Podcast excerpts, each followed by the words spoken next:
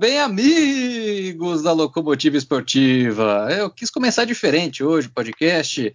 Mais uma vez aqui, especial NBB, falando de todas as equipes da temporada 2019-20.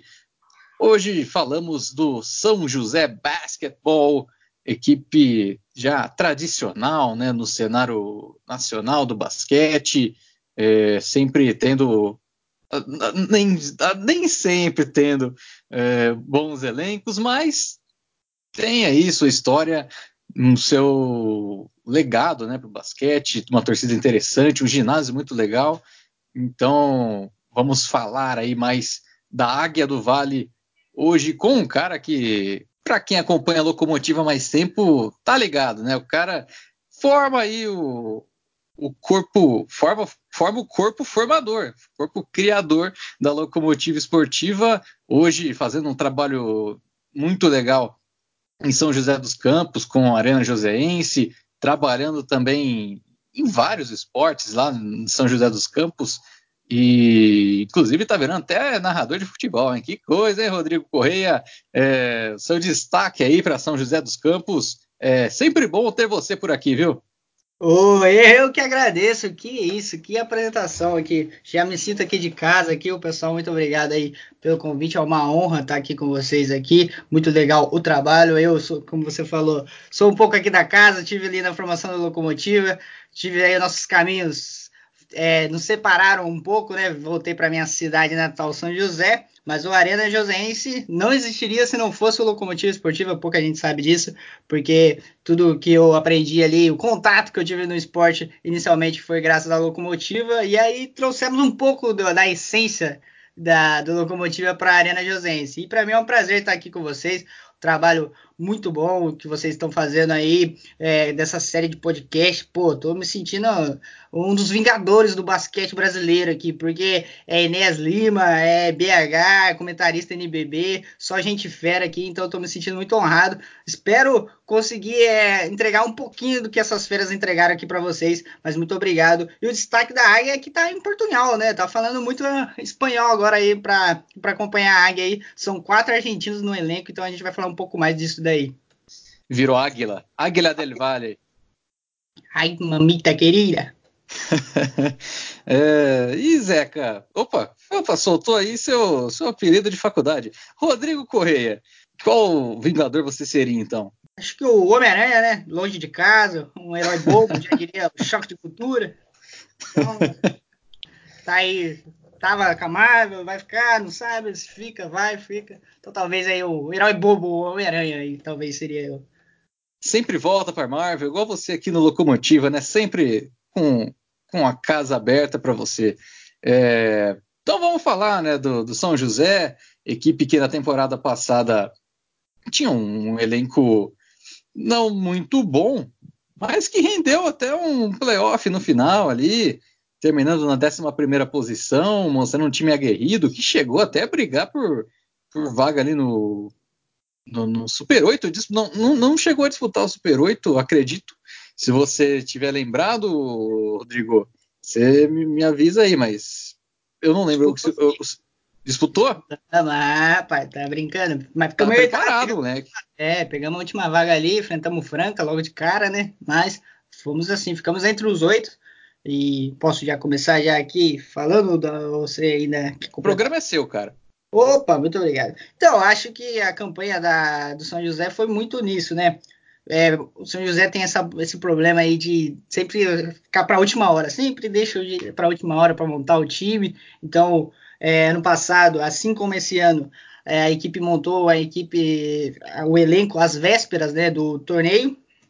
E aí é, do Paulista foi se é, forçando para o NBB, mas a equipe atingiu o seu auge já na metade ali no primeiro turno né, do NBB passado, tanto que chegou a ficar entre os oito primeiros, é, desbancando equipes como o Bauru, até o Corinthians, que talvez, eu não me lembro se o Corinthians disputou, mas talvez o Corinthians tenha ficado atrás ali, porque o São José ficou naquele bolo e, e emplacou uma bela sequência no final do primeiro turno, chegando a disputar até o Super 8, e isso deu uma moral muito grande, né, para a equipe, né? E aí se esperava, se cobrou um pouco mais da equipe no final do, da fase classificatória, quando tava ali um, um bolo ali entre Corinthians, Minas, São José, Botafogo até, e o Bauru, né, disputando por posições ali, quem que ia pegar a melhor qualificação para o playoff e até decidir em casa. Só que o São José foi a, meio frustrante até a, o desempenho nessa reta final, né, nessa reta da decisão ali, porque se esperava muito da equipe, porque a equipe acumulou aquela gordura, mas quando chegou para enfrentar com outras equipes que estavam abaixo da tabela, contra o Brasília fora de casa, Joinville fora de casa, a equipe acabou sendo derrotada. E aí ficou na 11 posição, se não me engano, décima, e aí encarou logo de cara o Botafogo, e no primeiro playoff também a equipe jogou bem, só que deixou o resultado escapar no último quarto, em casa e no segundo no segundo jogo o Botafogo já estava com aquela moral, o Botafogo que surpreendeu bastante na, naquela, naquele NBB com o Figueiró. Então, é, acho que foi essa a, a dinâmica da equipe, né? A equipe era uma equipe muito experiente, talvez por chegar nesse Super 8 aí, acreditou que o dever já estava cumprido, que a equipe já tinha feito a mais do que deveria e talvez é, faltou aquele gás a mais para fechar a competição e conseguir uma posição melhor e talvez lutar de igual para igual, vender cara a derrota. Talvez o Botafogo tenha passado muito fácil pela, pelo São José e seu sentimento. Mas, como a gente falou, né? Como você falou, o elenco não era também dos melhores. Chegar onde chegou com o apoio da torcida foi um resultado é, muito, é, como posso falar, muito digno, né, da equipe, porque é, a equipe foi longe e pelo que se esperava e pelo que foi o planejamento que quase não teve, né? É bem isso. É, acredito que nessa no playoff a única lamentação da torcida seria mesmo essa derrota no jogo 1 para o Botafogo, né? Que te, teoricamente aí daria pelo menos uma sobrevida a São José aí, tendo em conta que é um confronto melhor de três, né? As duas, as duas partidas seguintes, né? A segunda e a terceira seriam no Rio de Janeiro, né? Contra o Botafogo mas veio essa derrota já logo no primeiro confronto. Isso desanimou um pouco, embora tanto o primeiro jogo como o segundo jogo né, foram decididos ali com uma diferença pequena de pontos. Né? O Botafogo venceu o primeiro por 87 a 81, né, 87 a 81, e o segundo foi por 66 a 61. Passada nessa, nessa temporada, essa eliminação, a equipe de São José não teve assim tanto demorou um pouco, né? Demorou um bocado para se movimentar no mercado. Tinha, sim, questões financeiras, né, Rodrigo, para serem definidas, definiu um, uma base de, de, de salários né, para a equipe trabalhar, né, para montar o seu elenco. Alguns nomes foram sendo. É, muito por conta disso, né?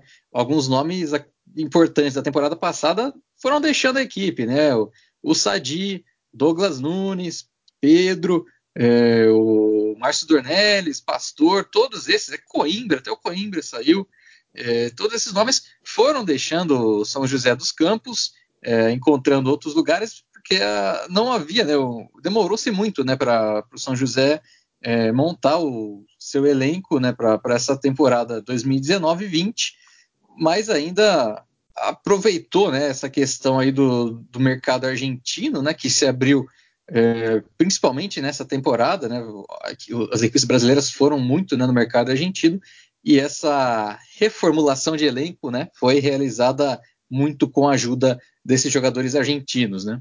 Exatamente, né? A equipe do São José é, praticamente não sobrou ninguém daquele time titular e tipo reserva. Só ficaram os jogadores da base mesmo, né? Como você falou, Sadi, Douglas Nunes. Douglas Nunes até tinha um acordo verbal de continuar na equipe, queria, expressou esse desejo de continuar, tendo até proposta do Pinheiros, Unifacisa, que é onde ele vai jogar essa temporada, mas aí deu a prioridade para o São José, só que o São José não conseguiu cumprir esse, é, é, esse tratado, né? Esse negócio financeiro, e aí o Douglas Nunes se despediu, até fez uma postagem no Instagram agradecendo a torcida. Era um cara muito querido, fez uma bela temporada, né? Foi ali é, para eleição do, dos melhores do NBB, porque foi um ano muito bom mesmo do Douglas Nunes. O Sadi também foi vice-líder de assistência, só atrás do GG. Então foram jogadores que brilharam, mas o São José não conseguiu manter. Mas talvez o, aproveitando, é, como você falou, esse mercado argentino e o sucesso que foi o Sadi aqui, né? o São José foi atrás desses jogadores bons e baratos que os argentinos têm a nos oferecer e trouxe três peças aí, primeiro para o Paulista, né? O Diego Figueiredo, o Charlie Bueno, né? O Carlos Bueno e o Mariani, Guido Mariani. E esses três jogadores já caíram na graça do, do torcedor no Paulista, mas essa reformulação foi muito por isso, né? O São José aposta em algumas peças jovens e, e, investe mais aí com esses argentinos. Trouxe agora um Ambrosino para a sequência aí no NBB. E o mercado argentino é a saída que o São José encontrou para essa, é, como posso falar, é, essa ausência de, de, planejamento, né? A equipe, eu lembro que quando foi eliminada ali do, do NBB, já se falava, foi quando anunciaram também que o Fulvio e o Jefferson não, não iam continuar no Bauru, e até surgiu um rumor que o São José iria fazer alguma proposta, mas acho que isso nem chegou a acontecer, porque o São José nunca teve esse planejamento, nunca teve é, esse tempo para respirar e ir ao mercado. Sempre foi atrás de peças que, quando faltava 20 dias, que conseguiu a garantia que ia ter um elenco, que ia ter uma base financeira, e foi atrás de alguns jogadores que já estavam livres no mercado. Ou seja, perdeu aqueles jogadores que é, faziam parte do seu elenco e teve que ir atrás de jogadores que não, não, não que sobraram tecnicamente aí do, do mercado, né? Uhum, exatamente. O...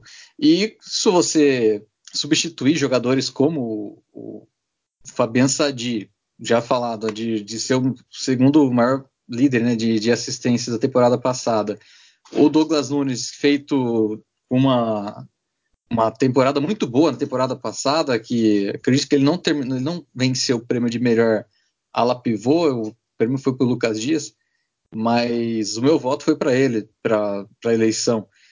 O próprio o Pastor também teve bons momentos na equipe durante a temporada. É, o, até mesmo o Márcio Dornelles teve bons momentos né, na, na, temporada passada, principalmente ali até o primeiro turno. E, e você é, tentar repor né, esse, esse, esses jogadores é muito complicado, né? E a equipe do São José, acredito que com a chegada do Figueiredo, Mariani, o Buemo, um jogador mais de, de, rotação, né, pelo menos que a gente viu no Campeonato Paulista, esses três que a gente já acompanhou, é, dão um estilo de jogo até um pouco diferente né, para essa temporada da equipe de São José, com um bom, é, uma boa linha de passe, né, boa movimentação na linha de passe, também tendo a chegada do Duda Machado ajudando bastante né, nessa questão. Isso dá né, à equipe uma nova cara mesmo, até mesmo taticamente falando, né? É, exatamente, né? Apesar de os dois serem argentinos, né? O, o Sadi e o Figueiredo são estilos diferentes, né? De armador. O, tava comentando, até conversando até com o Daniel Bueno, né, que fez aí o podcast do Rio Claro, se você não ouviu aí, também tá muito bom, pode conferir. Mas então, eu tava conversando com ele e ele tava falando, ele comentou comigo esses estilos diferentes, né? O Saidi era um cara mais assistente, né, que tinha um jogo mais cadenciado, o Figueiredo já vai um pouco mais para cima e cabe ao Duda ter essa função também de armar o time um pouco, bater a bola, conduzir ela para o ataque. Mas assim, são jogadores também que, como você falou, que trocam passes muito rápido, fazem os jogadores é, se destacarem no jogo. Por exemplo, o Lupa é, era um dos jogadores que vinham com muita desconfiança. Ele e o Rafa Oliveira, né, o Rafa Silva, é, que vieram do Vasco ali, foram dois jogadores que vieram com muita desconfiança da torcida. Lógico que no, no, seu limite técnico foram jogadores que surpreenderam, né? E conseguiram. O Lupa foi, chegou a fazer 22 pontos em dois jogos. Então, é, para que pelo que a gente estava acostumado a ver o Lupa, é, claramente foi um jogo do, do, pensado para o Lupa jogar e fazer essas ter uma pontuação alta. Então o Rafa Oliveira foi um líder de eficiência, então tá com a confiança de, e muito por causa dessa leitura de jogo, né? Acho que o São José consegue ter mais rotação, trocar passes ali e quando o Figueiredo tá arremessando bem, você sabe que ele vai conduzir o jogo para tentar ele abrir os espaços e ele jogar na cesta. Então é um, é um, estilo muito diferente mesmo, que nem você falou. Acho que o São José, antes no. O time titular do São José na temporada passada era um pouquinho abaixo, mas conseguia na rotação manter o seu nível. Agora o São José sofre um pouco com isso, né? A rotação não consegue o Figueiredo ali quando sai, ou o próprio Mariani. A, defensivamente o São José sofre um pouco. Então, é, essas são as mudanças aí, mas acredito que são filosofias, são estilos diferentes. Quem viu o São José na temporada passada vai ver um São José muito diferente, porque são três jogadores que são pilares ali, desses argentinos, e ainda vai ver Aí a gente já comentou da, da contratação do Ambrosino, que também é um jogador que infiltra, faz um jogo mais físico ali, um ala pivô grandão, mas que também consegue chutar um pouco de fora uh, do garrafão. Então, são jogadores que vão tentar sempre procurar espaços, mas também tem um arremesso de três ali, não, não tem é, medo de chutar de três. E não é um time com uma jogada, uma jogada assim muito definida, mas assim são passes muito rápidos que podem confundir a marcação. Então, quem viu o São José na temporada passada é, não é o mesmo São José dessa temporada. É, não é o mesmo São José, mas se você pegar, por exemplo, o Ambrosino e o, o Rafa Oliveira, né? Jogadores que jogam mais ali na, na na 4, né? O Rafa até pode fazer às vezes na 3, mas costumeiramente é na 4 que ele joga. Tendo esses dois jogadores que abrem, né, ampliam o, o jogo da equipe, abrem mais né, para chutes de 3, lembra um pouco, sim, né, o, o jogo do Douglas Nunes, né, que é um pivô, né, vem jogando aí né, de 5, né, mas é, sempre, costumeiramente, jogou de com, na, na, posição 4, né? Foi assim em muitos lugares em que ele passou.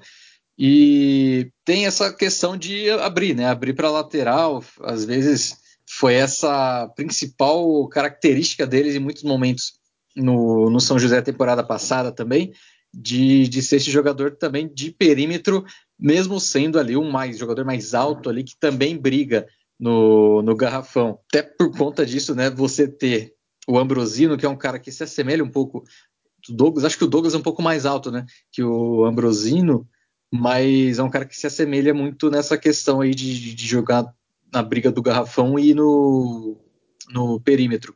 O Rafa Oliveira fez uma temporada boa, né, no, Vasco, que o Vasco vivia um caos e o jogador muitas vezes ali se, se destacava meio que a força ali, né? Não tinha muito por onde correr. O Rafa teve bons jogos, né, na temporada passada e chegou no, no São José, manteve um bom nível, atuando ali, jogando praticamente com as mesmas funções que ele tinha no Vasco, mas com esse trabalho do, da linha de passe aí com o Figueiredo, o Duda Machado também, atuando bem mais como um jogador de, de passe, né, de assistência, do que até mesmo um chutador, em muitos casos.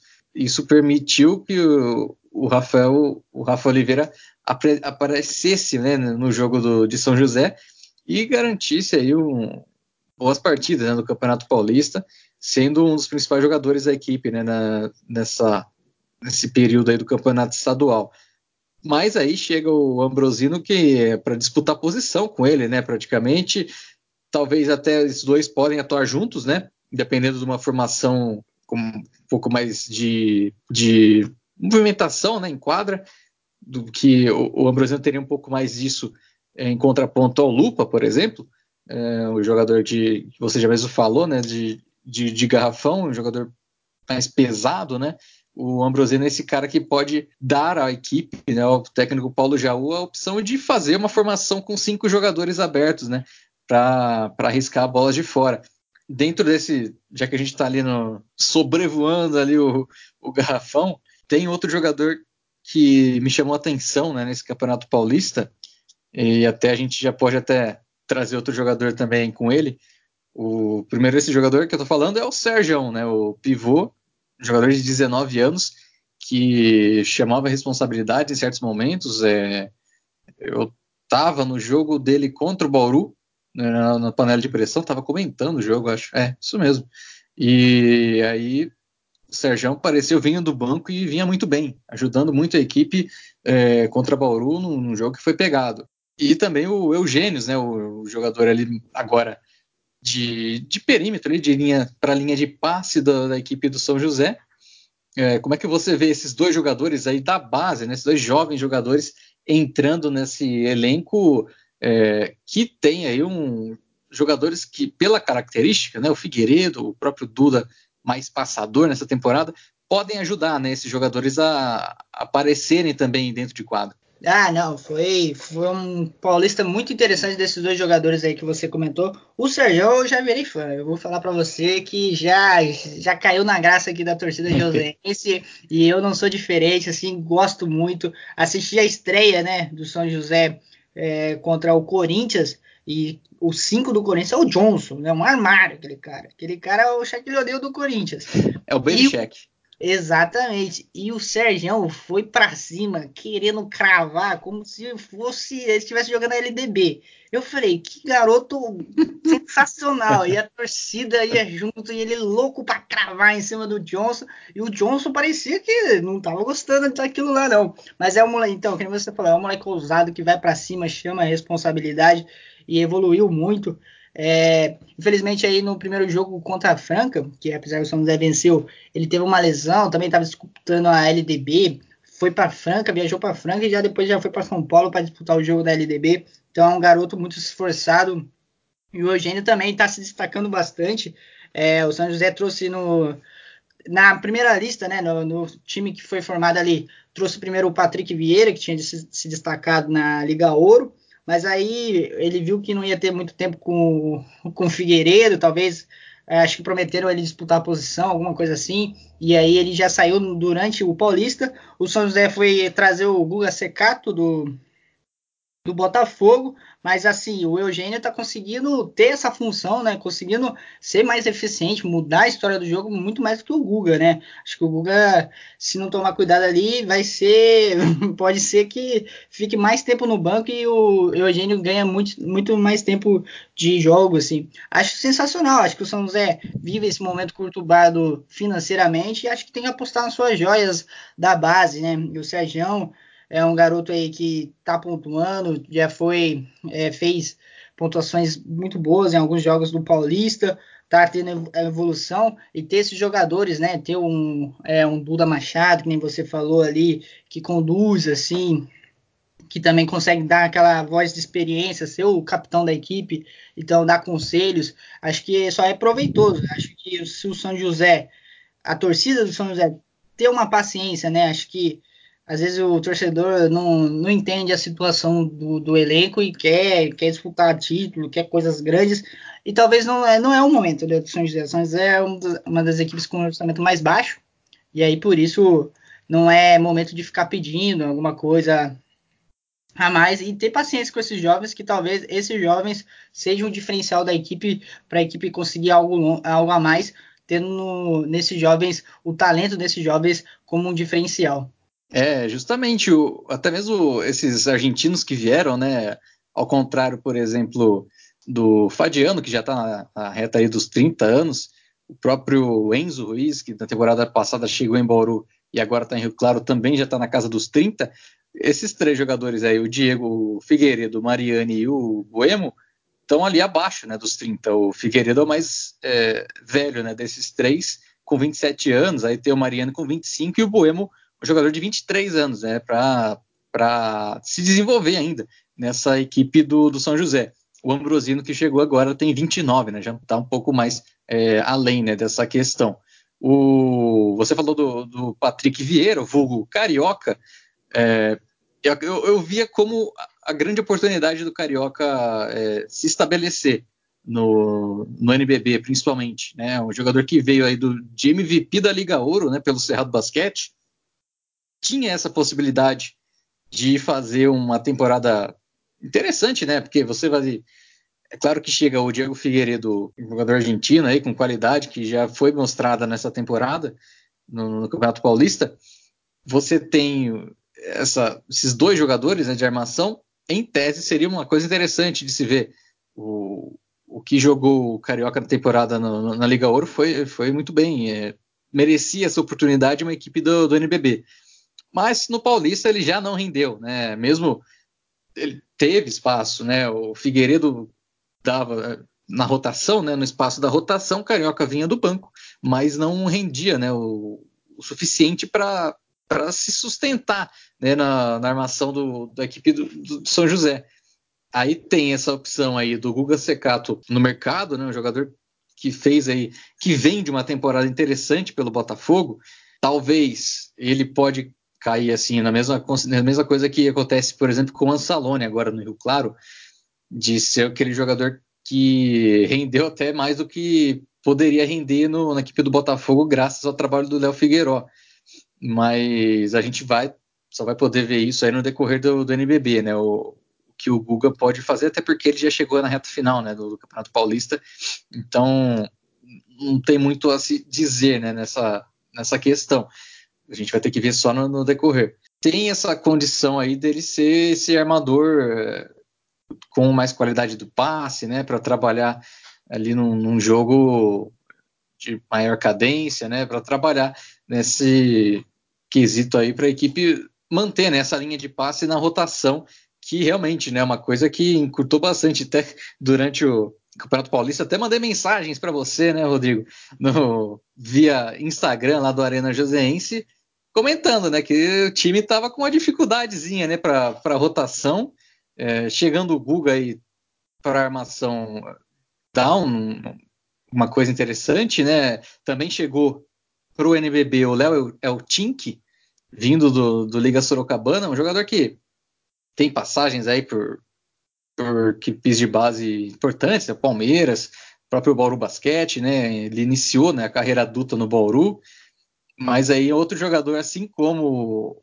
o, Carioca, que precisa se provar no, no basquete adulto, né, para se consolidar, né, na, no NBB, ter condições aí de, de permanecer na competição né, durante essa e as próximas temporadas. Não sei se o Léo Etim, que por ter disputado o, o Paulista pelo Liga Sorocabana, ele não atuou, ele atuou pelo Liga Sorocabana ainda ou só vai estrear no, no NBB por, pela Águia?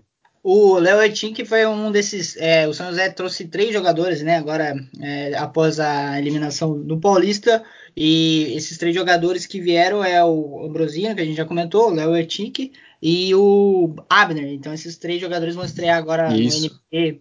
E aí, o Abner também é um jogador que estava. Era um, um, jogador da posição que estava fazendo falta também para o São José. Acho que é. O problema do São José nesse Paulista foi muita rotação, né? A equipe titular fazia um, tinha um volume muito jogo muito rápido, conseguia é, encarar até de igual para igual certos adversários, mas quando começava a rotação, você via que o jogo é, acabava escapando da mão do São José. Por exemplo, o São José foi perdendo no intervalo contra a Franca no último jogo por 34 a 33 e estava vencendo o segundo quarto. Tomou a virada logo no finalzinho ali do último do, do, do segundo quarto para para ir para o intervalo. No terceiro quarto, o São José simplesmente perdeu o jogo ali, né? Tomou quase 10 pontos de diferença e aí foi perder por 14 pontos o jogo final contra a Franca. Lógico que contra a Franca é um time com um patamar muito à frente do São José, é a principal equipe no papel ali do estado de São Paulo, então não, não é cobrar disso, mas assim, a rotação às vezes é o que falta para o São José conseguir algo a mais, né? Então trouxe esses três jogadores aí para compor o elenco. Saiu o Pedrão, que não fez um campeonato paulista muito bom, e também o Alex Dória. E entraram esses três jogadores aí do São José. Que nem você falou, Léo Tique também teve passagem aqui do São José antes ali na, na categoria de base também.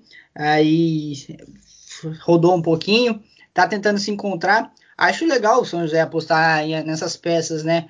Mas é, tem que ter um pouco de paciência, né? O São José não teve muita sorte nessa, em algumas apostas que teve.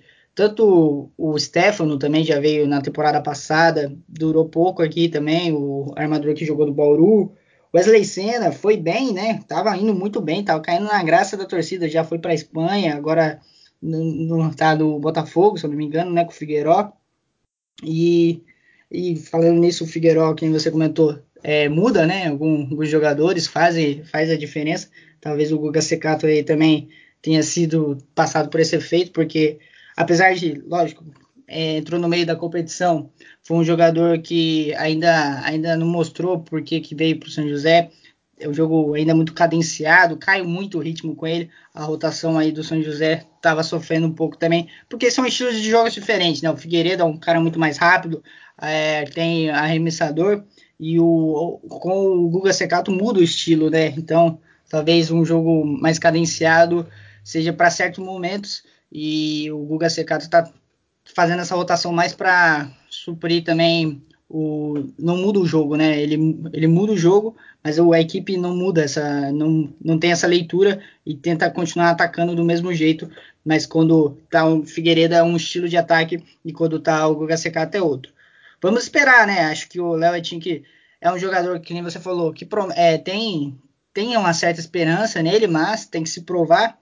Acho que talvez não tenha uma pressão muito grande, porque ele veio para ser esse jogador de rotação. Então, talvez se é, não tiver essa pressão de ser um jogador que mude o jogo e entrar e conquistando seus minutos com o decorrer da sua passagem, acredito que pode somar muito ao São José. São José que vai precisar muito da, do seu banco de reserva para fazer algo a mais e conseguir essa vaga no playoff, que vai ser bem disputada.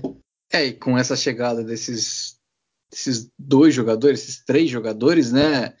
A expectativa é que sim dê mais qualidade né, nessa rotação. Se a gente pega aí o quinteto titular com o Figueiredo, Mariani, Duda, Rafa Oliveira, ou Ambrosino e Lupa, aí você tem no banco o Aber, né, que, que é claro que quando ele estava no Corinthians faltava mais qualidade no garrafão né, do, do, do Alvinegro a temporada passada, e isso mostrou o Aber, né? O Aber apareceu mais né, naquela equipe, mas pode sim ser um nome interessante para a rotação do São José, né? Com trazendo uma qualidade ali para a equipe, principalmente para ser ali, o substituto do Lupa, embora tenha já o Serjão, né? Um, um garoto que, que pode ser utilizado também pela equipe. É, essa é, com Ambrosino e Rafa Oliveira disputando ali, por exemplo, a, a, posição 4, até mesmo podendo jogar os dois juntos, tem uma melhora né, dessa rotação, pelo menos em teoria, né, já que esses jogadores ainda não jogaram, né, não estrearam oficialmente pela equipe. Em teoria, a gente tem aí um, uma rotação reforçada né, com relação à equipe que disputou o Campeonato Paulista. Né, o, eu já falei do Abner, do, do Ambrosino.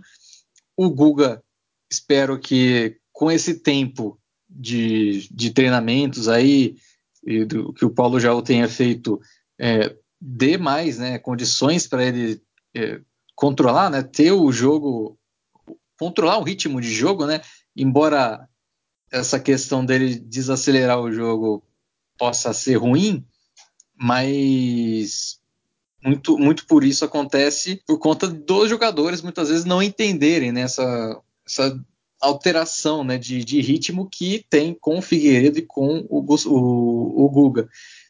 Tendo esse trabalho né, de intercompetições, né, entre preparatório pós-paulista e antes do NBB, pode dar essa condição aí do, do, São José, dos jogadores do São José, entenderem melhor né, o, o jogo do, do Guga. Por ser, como a posição de, de armador é, muito, leva muito em consideração isso, né, por ser um jogador que carrega a bola, é, às vezes é, o, o, time tem que se comportar de acordo com o jogador que está com a bola, né, de acordo com o armador. E isso não acontece, por exemplo, se tiver um, um pivô ou um ala, assim, é, acontece menos do que quando se tem um armador, né? Carregando a bola. É, exatamente, né? A equipe tem que ter essa leitura, né? É lógico que a gente não pode cobrar também que o Guga jogue igual o Figueiredo ou o Figueiredo jogue igual o Guga. Acho que são estilos diferentes e, e talvez o, o, Guga seja esse armador mais clássico mesmo, né? Mas é, o estilo do Figueiredo casou, né? É um jogador que caiu uhum. na graça da torcida. Ele é, tem essa leitura, sabe também fazer outros jogadores, mesmo que é, não sendo um assistente, um garçom, também tem aquela leitura de jogo de, de chamar o, o Lupa para o pick and roll e, ou outro jogador que esteja é, mais qualificado, fazer essa troca de passe rápido. Então, é um jogador que talvez dê um passe antes da assistência também. Então, o Figueiredo não é esse armador clássico assim. E é lógico, claro que não dá para cobrar também do, do Guga que todos entendam do jeito que ele, é, que ele jogue. Mas acredito que o estilo, né? Talvez a contratação. Até o Patrick Vieira, né? Você pode falar também, não é o mesmo estilo que o Guga, né? O Patrick Vieira também é aquele cara que bate a bola, vai para dentro. Tanto que uhum. foi o MVP uhum. do, da Liga Ouro, né? Então, saber também o que se esperava dessa contratação. E o, o Guga é um pouco pesado também, já, já não é um armador também, tem um porte físico é, avantajado também para um armador, então já é cadenciado o estilo de jogo dele e acaba sendo mais cadenciado ainda. E ainda tem um cara que é mais rápido, o armador, então fica essa diferença. Mas acredito que tem esse tempo aí, né? O São José, acabei de receber a notícia que o São José fez um jogo treino aqui com o Minas e perdeu por 88 a 93. Então o São José tem que aproveitar esse tempo aí, essas intertemporadas, que nem você falou, entre Paulista e NBB, fazer esses jogos treinos e ver como encaixar a equipe para o duelo contra o Paulistano no dia 15. É um teste interessante, né? Esse contra o Minas, foi uma equipe completa né, do Minas. O, você falou do, do Figueiredo, né? Você, eu, eu, acredito que o estilo de jogo do Figueiredo, até mesmo o estilo de jogo implementado por São José de acelerar né, bastante, ter um bom passe, é um trabalho de, de contra-ataque é, característico até do, do basquete argentino. É, quem acompanhou, por exemplo, Interligas, pôde ver equipes como o. Quem é que jogou? O Comunicações ou La União também. Duas equipes que. O, o Boca Juniors também tinha muitas, muitas jogadas em que tinha essa transição rápida. Às vezes o, o ala já estava lá do outro lado da quadra quando você ia ver e vinha o passe e o cara aparecia sozinho. É, eu vi isso muito né, do, do, São José durante o Campeonato Paulista e é até interessante, né? Você ter um, elementos do basquete argentino né, no, no, no, Brasil e é bem possível que isso aconteça é, mais e mais vezes, né? Com essa chegada de, de atletas vindos né, de lá, de atletas hermanos, como o São José. Acredito que seja a equipe mais argentina desse NBB, né, com quatro jogadores, né, vindos lá do Rio da Prata, tem essa pegada mesmo é, do, do, basquete argentino em termos de, de dessa velocidade, né, desse jogo de transição, um bom chute, né, de, de fora, é, um time que também quando é preciso ter uma cadência também consegue fazer isso, né, com a linha de passe ali, o Duda Machado entendeu um pouco isso também, né? Um cara com os seus 37 anos de idade, muitos, muitas vezes dedicados ali a chutes de três, bolas milagrosas que ele já fez. Tá tendo aí um, um, uma temporada, pelo menos já nesse estadual que, que o São José disputou, com uma visão de jogo melhor, apresentando uma visão de jogo melhor, servindo jogadores com assistências e tudo mais.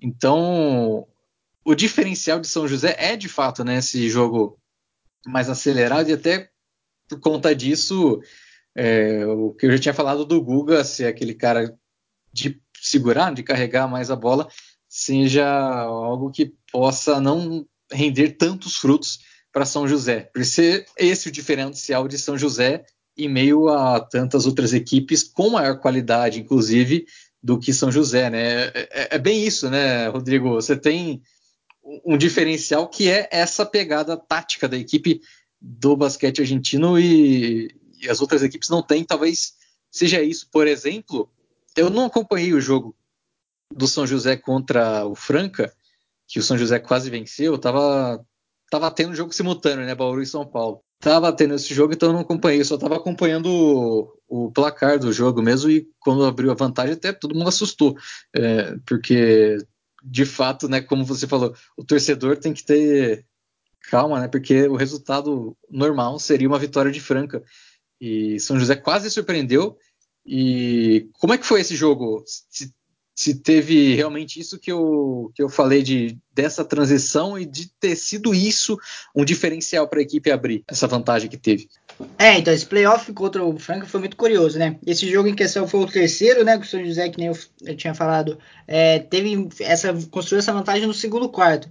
É, exatamente, acho que é um estilo muito rápido da escola argentina de contra-ataque, é, explorando ali também né, joga, é, o erro de alguns jogadores do Franca, que o São José conseguiu é, é, construir a sua vitória parcial. Mas aí, esse jogo também, né, Fábio, você pode falar muito bem também, é um estilo que ah, fisicamente é, pede muita, muita atenção e muita dedicação dos jogadores. Então eles sentiram, uhum. sentiram muito isso. E como a gente falou da rotação que ser um problema do São José, quando vem esse estilo mais cadenciado, esse estilo um pouco diferente, né? Porque tirando o Buemo, o Buemo estava voltando de lesão nesse jogo. É, os dois argentinos eram titular, são titulares indiscutíveis da equipe do São José.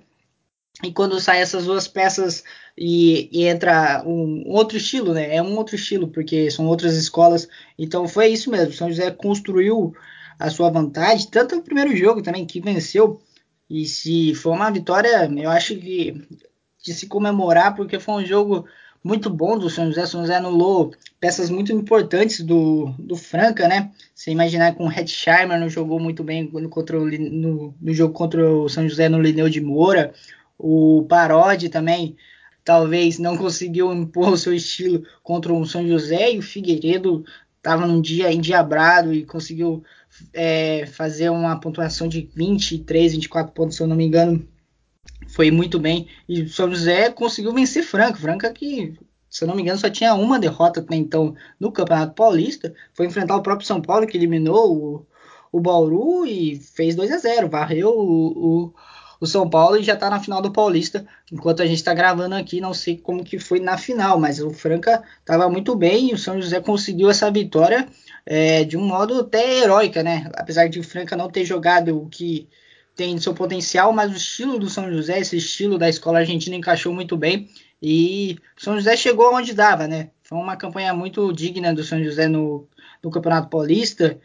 É, acho que também esse estilo argentino trouxe um pouco da força do São José no Lineu de Moura. Tava vendo alguns números do NBB passado. O São José em casa, no, no ano passado, na temporada passada, né, no NBB, fez 15 jogos e venceu apenas 5, né? Um terço dos jogos do, do São José no NBB passado, um terço apenas que o São José conseguiu vencer, né? Então a força do Caldeirão, do Lineu de Moura, que a gente conhece tão bem, não conseguiu repetir. Agora, nesse Paulista, foram sete jogos em casa e cinco vitórias, apenas duas derrotas para o Bauru e para o Rio Claro. Então, é, você imaginar que o São José venceu aqui Corinthians, venceu Paulistano e o próprio Franca, que são equipes ali mais fortes que o São José, que vão brigar por coisas maiores no NBB.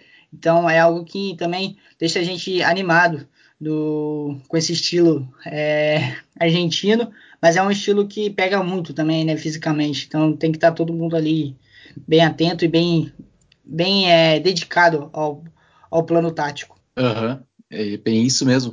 Vou colocar você aqui na parede.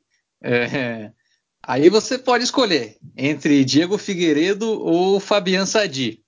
O Fabian Sadi, destaque da temporada passada, o Figueiredo, destaque né, dessa temporada, dois argentinos.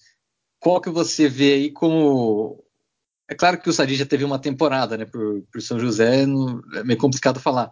Mas desses dois, qual o estilo de jogo aí que você viu aí de São José que, que foi o melhor, né? No caso do Sadi, que foi, né? No caso do Figueiredo, que está sendo atualmente, né? O jogador da, da equipe joseense. Desses dois, qual que você vê como o melhor? Confesso que eu não estou surpreso com essa pergunta, Fábio. Mas, Você, não? Não estou surpreso. Eu já imaginava que iria ver uma pergunta desse estilo, porque, queira ou não, é uma comparação é, natural, né? São dois armadores argentinos, Sim. temporadas seguidas, mas eu não vou ficar em cima do muro, apesar de ser um pouco difícil, né? Ser, a imagem recente a gente tem do, do Figueiredo, os jogos a gente tem do Figueiredo, o Sadi é um pouco puxado da memória e talvez aí você não consiga. É, Saudosismo. Ter, é, ter aquilo lá desse saudosismo, mas são estilos de jogos diferentes. Então, o Sadi era um cara muito mais assistente, é um jogo, é, dependia muito também dos seus companheiros, né? E talvez seja isso que a gente estava falando, né? Talvez o quinteto titular hoje do São José Basquete é melhor daquele, daquela equipe da temporada passada. Mas essa rotação, o São José sofria muito menos na temporada passada do que sofre hoje. Então, o, mas acredito que o estilo do Figueiredo, apesar de eu tive uma surpresa, a gente fez uma enquete no Arena Joseense, é, que quem era o destaque, né? Quem foi o destaque joseense na, nesse Paulista. E eu acreditava que ia dar o Figueiredo até com uma larga vantagem sobre o, o demais. Mas quem ganhou foi o Bueno. O Bueno caiu na graça do pessoal, apesar da lesão ali. E como você falou, um jogador de mais de rotação, mais jovem também. Mas é um jogador que muda né, jogo. Mas por que, que eu acreditava que era o Figueiredo? Porque o Figueiredo, quando ele bota a bola debaixo do braço e fala, hoje eu vou resolver o jogo, ele resolve, cara. É um cara que, é, lógico, esse jogo mais arremessador tem sua. Ele vai ter essas altos e baixos mais frequentes, né? Não vai ter uma regularidade tão grande quanto te, te, tinha o Sadi. Mas assim, o Sadi era um jogador que dependia muito mais dos outros, né? Daqueles que estavam em volta dele. Talvez nesse time do São José hoje, com as, os argentinos, com peças melhores ali no time titular, talvez ele renderia mais. Vamos ver também com o Rio Claro, né? O Rio Claro tem um time interessante, apesar de ter outros jogadores que ele já está acostumado, né? O Dornelles, o, o Pedro já estão lá no Rio Claro e agora o Sadi vai estar tá lá. Mas acredito que esse estilo do, do Figueiredo ali, você quer um cara que resolve, talvez o Figueiredo, é, num dia inspirado, vai fazer coisas maiores do que o, o Sadi num dia muito bom. Mas eu tenho saudade dos dois, sou, sou fã dos dois. cara, o, o Dornelles saiu do Rio Claro, é, foi dispensado pelo Rio Claro lá, não sei se acabou ser o contrato só até o fim do Campeonato Paulista, mas ele está aí no mercado. É, você acha que ele ainda caberia na equipe de São José? Ele teve uma temporada ali, é, pelo menos até o primeiro turno do, do NBB, com, mostrando qualidades, né? mostrando que tinha lenha para queimar. Você acha que, pelo menos ali para essa rotação que você disse que falta aí, né, jogadores, é, seria uma boa?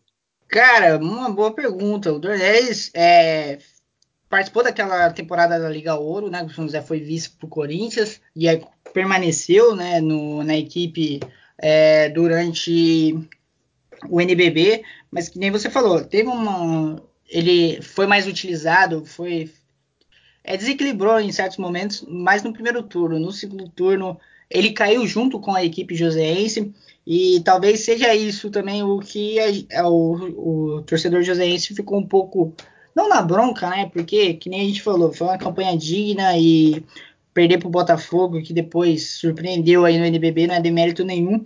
Mas o São José, na temporada passada, é, tinha um problema que quando o resultado estava muito parelho no, no, último quarto, você já sabia que o São ia perder. É, não, o São José não tinha um poder de reação e não tinha com, não conseguia administrar as vantagens, né? Uma pequena vantagem assim, o São José facilmente era superado e tomava virada. E acho que era muito disso dos jogadores é, já se contentarem em fazer um jogo.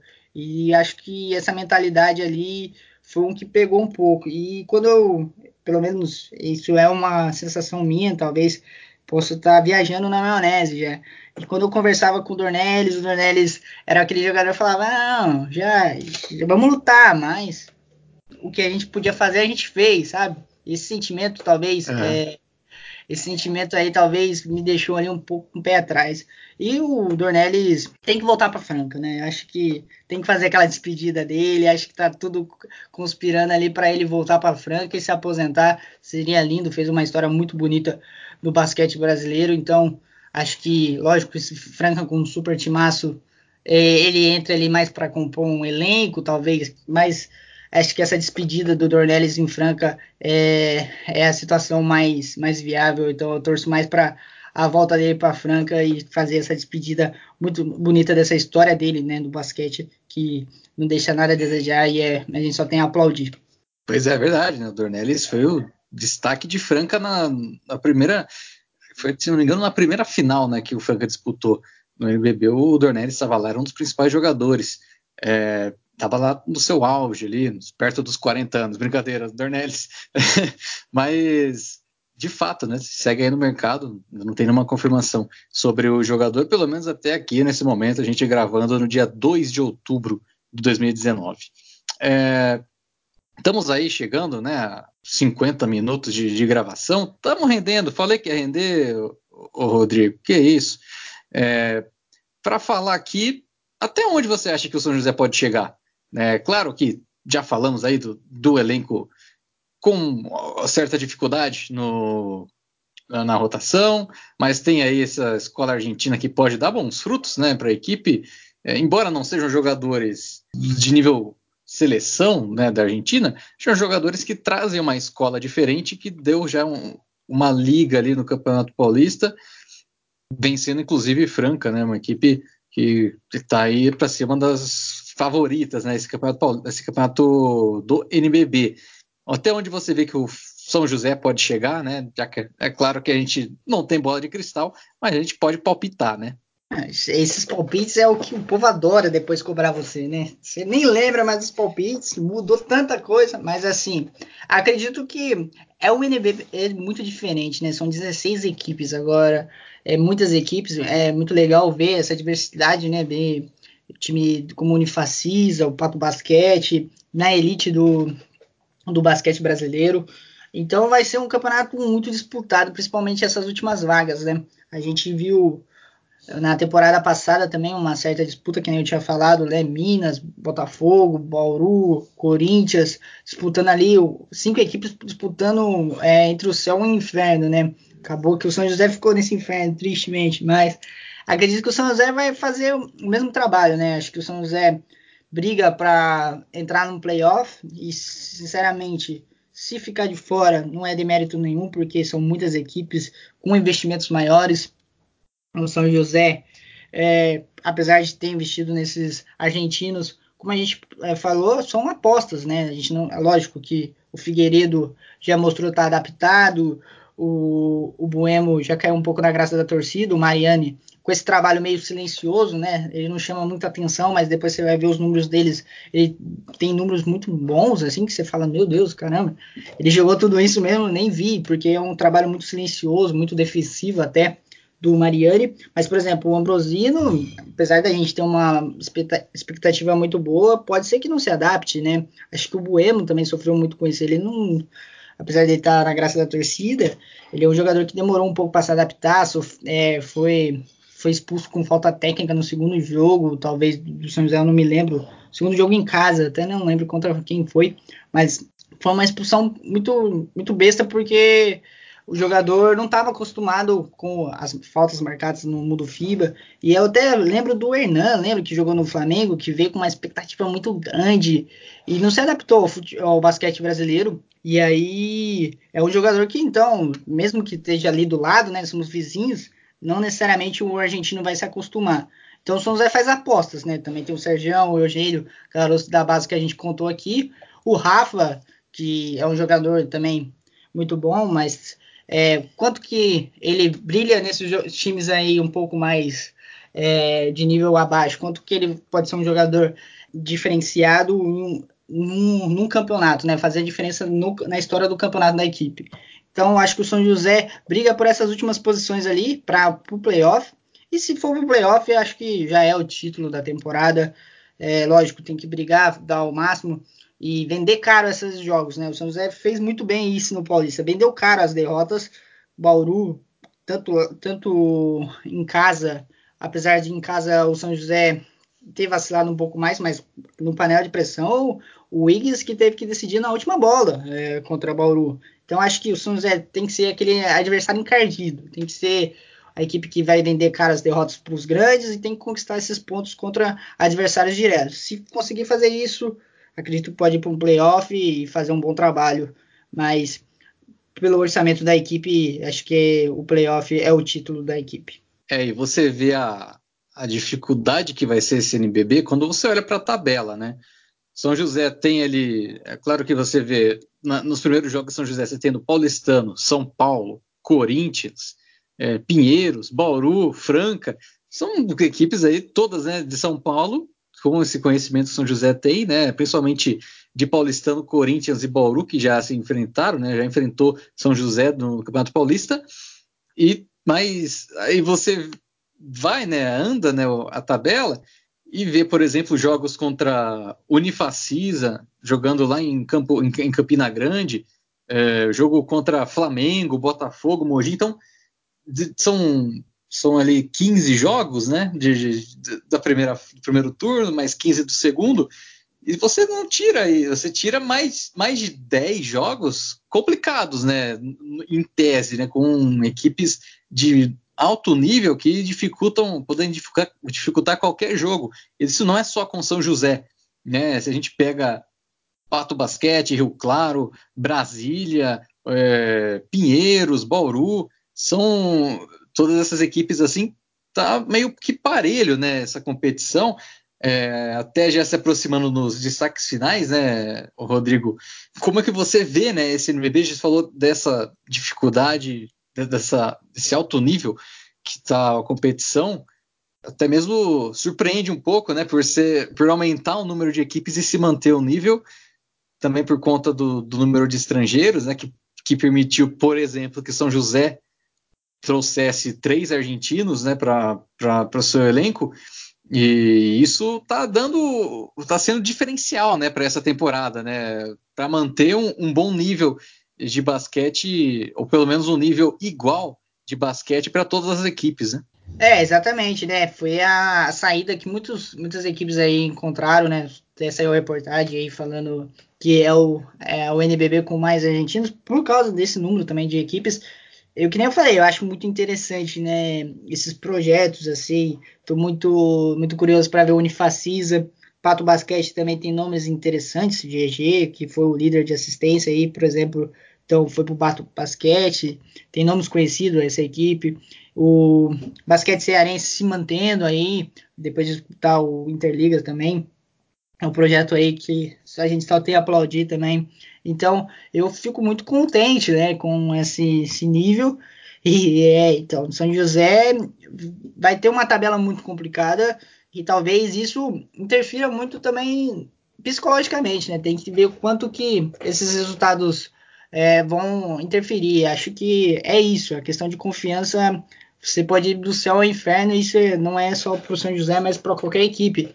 Se você enfrenta é, adversários complicados e soma pontos, você vai com moral para enfrentar uma equipe do mesmo nível ou do nível inferior, ou ao contrário, né? Você enfrenta uma equipe do nível inferior e que acaba é, perdendo ponto besta, aí quando vai enfrentar uma grande equipe já perde de novo e entra numa sequência ruim, então vai ser muito interessante quem que vai ter essa regularidade, né? Acho que o Franca ano passado teve essa regularidade, mas quando chegou no playoff, o, a, jogadores, as peças do Flamengo, né? É um time muito. tem jogadores muito. É, como posso falar, tarimbados contra no NBB e ainda liderados pelo Gustavinho, que é o atual bicampeão do, do NBB. Então, são jogadores aí muito que fazem a diferença. E o, foi o diferencial do, do Flamengo, porque o Franca é, talvez fez uma campanha assim é, de, de ser campeão, mas o, a, a tarimba ali do Olivinha, de Marquinhos, que sabem disputar esse NBB, fez a diferença. Então, vai ser muito disso, de ter jogadores que consiga é, saber jogar com o adversário e, e saber é, lidar e transformar um elenco no propósito da vitória. E talvez o São José sofra um pouco disso, né? Porque seus principais jogadores estão disputando seu primeiro NBB. Pois é, interessante mesmo. O Flamengo já está acostumado a acabar com a graça de muitas equipes que vão bem na primeira na, na fase classificatória, aí chega nas finais o Flamengo se mostra grande, né? O Flamengo papa títulos do NBB. Rodrigo, é, antes de, de dar o seu tchau, né? Fala aí as redes sociais, né? Onde que o pessoal pode acompanhar o Arena Joseense, onde que você está nesse mundo das mídias sociais, Rodrigo? Opa, foi mal. tá me ouvindo? Tava falando aqui, mas tava com mudo. Tava desligado. No finalzinho, no final me dá uma dessa. Mas então, é emoção, é emoção. Não quero que termine, por isso eu falo. Mas as, as redes sociais, você que quiser, você que veio pela gente aqui acompanhar o o Arena Josense. Muito obrigado a todos aí que vieram. É, sigam Locomotiva e sigam a gente aí, pessoal que não conhece, que é de São José e não conhece. É, a gente está no Instagram, arroba Arena Joseense, no Twitter, arroba Arena eh, Underline Joseense, no Facebook também. Você aí que de São José tá sentindo falta, gente, às vezes a gente tem esse sentimento que as equipes de São José estão meio abandonadas pela grande mídia, mas tem muita gente interessante fazendo um bom trabalho aí e a gente, é, quando descobre esse nicho aí, tem que espalhar e compartilhar então os bons trabalhos. E é muito, é muito, fico muito feliz com a chance que vocês estão dando aqui para a gente, para a gente divulgar o, meu, o, nosso trabalho É um prazer, foi um prazer enorme estar aqui, mas ainda não é o tchau, né? Você falou que ainda tem um tchau. Não, ainda não é o tchau, né?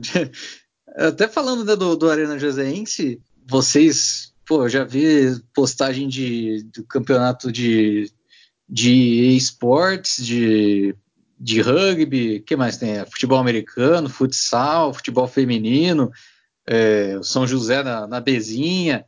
É, São José dos Campos tem muito esporte, né? E, e onde que encaixa o, o, basquete aí? Ele, qual a popularidade do basquete? Né? Para você que está aí dentro desse, desse mundo joséense, qual que é a popularidade do basquete? Ele é o principal esporte? Ele está ali na segunda posição? O São José também tem, é, para quem acompanha já né, o Arena Joséense, ou quem é de São José dos Campos já sabe é, tem muito esporte em São José dos Campos. Né? Exatamente, Ixi, a gente cobre aí equipes e ainda tem outras equipes que acabam se sentindo até um pouco de lado, porque é, futebol feminino e masculino, São José tem também uma equipe de vôlei, tem até uma equipe de vôlei feminino que a gente não consegue nem acompanhar, mas também fez um jogo com o Vôlei Bauru aí, a Associação Joséense fez um jogo com o Vôlei Bauru.